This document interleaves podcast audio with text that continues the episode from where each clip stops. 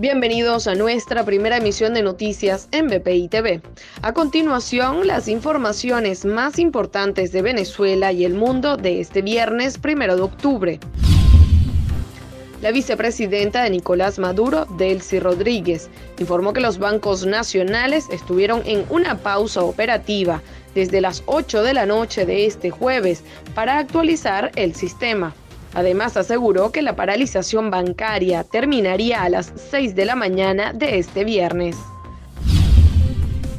El Instituto Nacional de Meteorología e Hidrología prevé para este viernes abundante nubosidad con precipitaciones de intensidad variable en buena parte del país.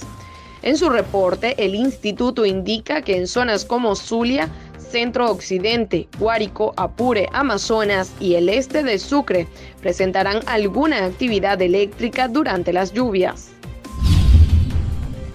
El rescatista del Miro del barrio informó que se reportó un enfrentamiento entre delincuentes y funcionarios del CICPC en la parte de El Valle y la zona montañosa de la carretera panamericana en Caracas.